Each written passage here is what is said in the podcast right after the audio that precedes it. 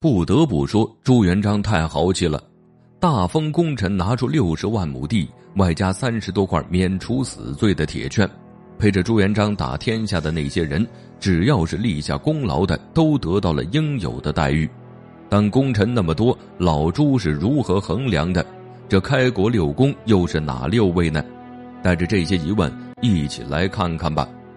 老朱一上来就没将好友老汤放在六公之中，被妻子马氏瞧见了，他立马一顿输出，说老朱是糊涂了。这汤和举义那么早，又立下无数战功，他得在六公之中，而且还得是六公之首。道理是这样，但功臣那么多，还要细细斟酌。朱元璋也是头大，优秀的武将一抓一大把，文臣也是个儿顶个儿厉害。但开国六公就六位，不能只按人情来。好在呢，朱元璋身边有个贤内助，他和马皇后一起商量着定下了开国六公。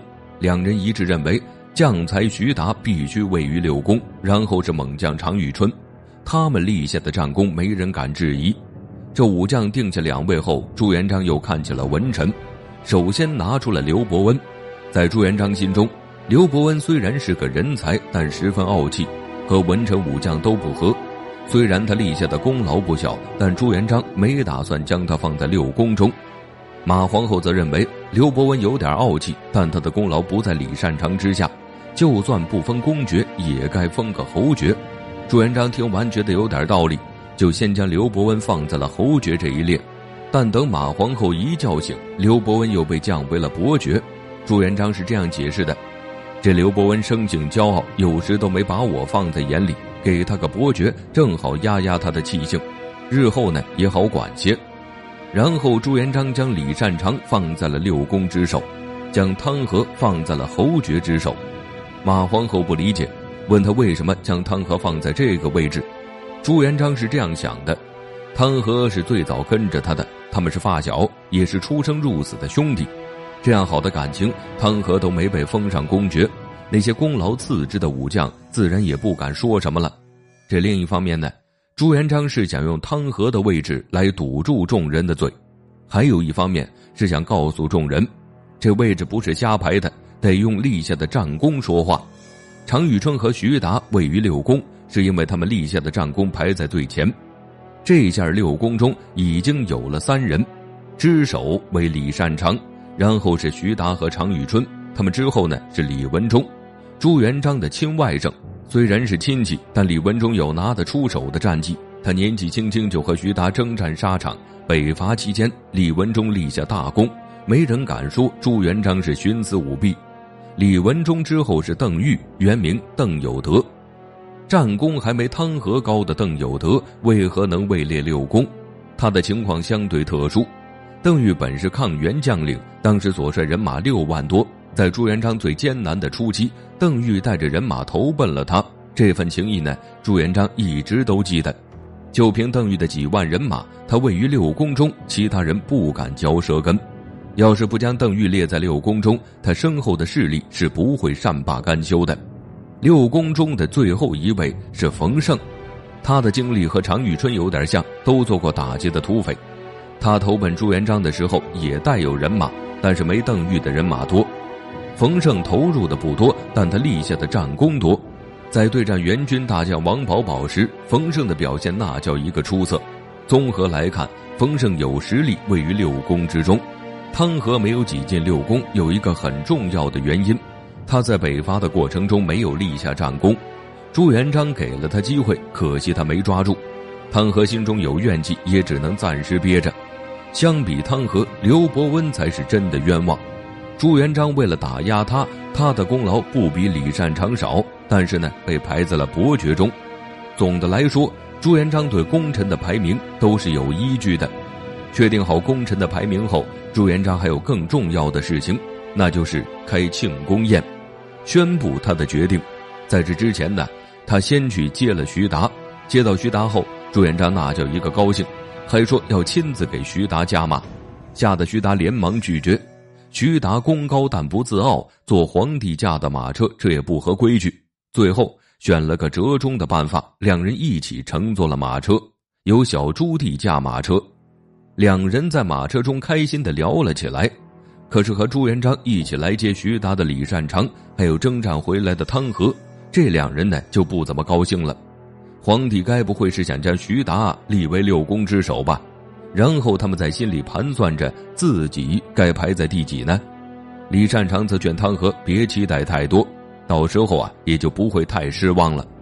这边朱元璋和徐达在马车里聊得热火朝天，说着说着，朱元璋就提到徐达的女儿徐妙云也到了嫁人的年纪，要不和老朱家结个亲，看看我家老四如何呀？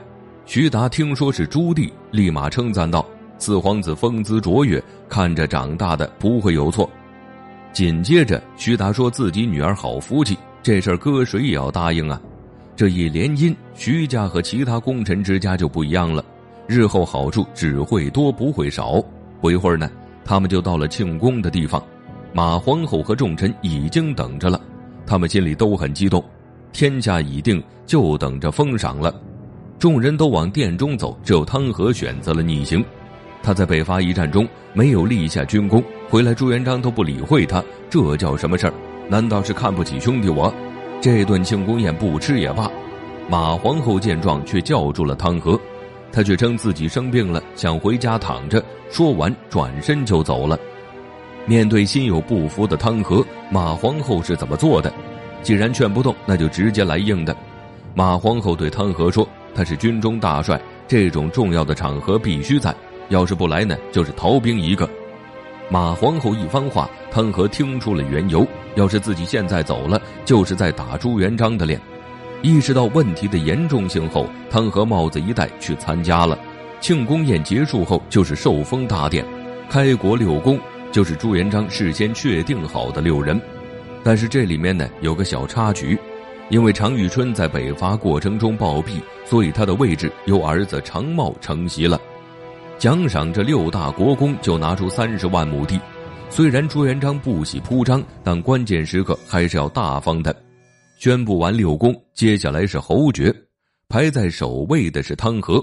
但他听到自己名字的时候，脸都变了，就像李善长说的那样：“不要期待太多，不然会失望。”汤和心中是不服气的，但他没有当场扫朱元璋的面子，先跪谢了再说。侯爵和公爵相比，那待遇就差了一大截儿，搁谁心里都不会舒服。伯爵的待遇就更差了。刘伯温怎么也没想到自己被排在了伯爵中，但他和汤和也是一样，先谢主隆恩。刘伯温虽然不追求名利，但这落差也太大了些。不知他有没有后悔当初尽心尽力给朱元璋出谋划策？帝王就是这样，需要你的时候将你捧上天。当他想坐稳皇位时，又会想着法儿的打击。公布完公侯伯爵，朱元璋便拿出了自己的小牌牌，他称之为免死金牌。日后要是犯了什么过错，拿出这个小牌牌就能免去死罪。朱元璋一共发了三十四块免死金牌，他封了一百五十位功臣，三十四人有免死的机会，但这次数还不一样。公爵呢有三次免死机会，侯爵减少一次。伯爵就只有一次，朱元璋这么做还是很豪放的。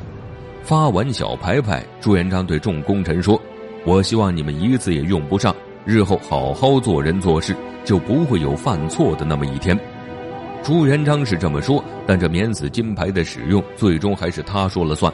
到了后期呢，他猜忌心中有免死金牌的功臣照样被杀了。等受封大典结束后，几个老兵找到汤和，他们借着酒意说出了心中的怨言，也为汤和不值，说当初要不是汤和拉朱元璋入伙，他现在还不知道在哪儿呢。汤和听着，但是一言不发。老兵们说着就激动了，说要进皇宫找朱元璋要一个说法。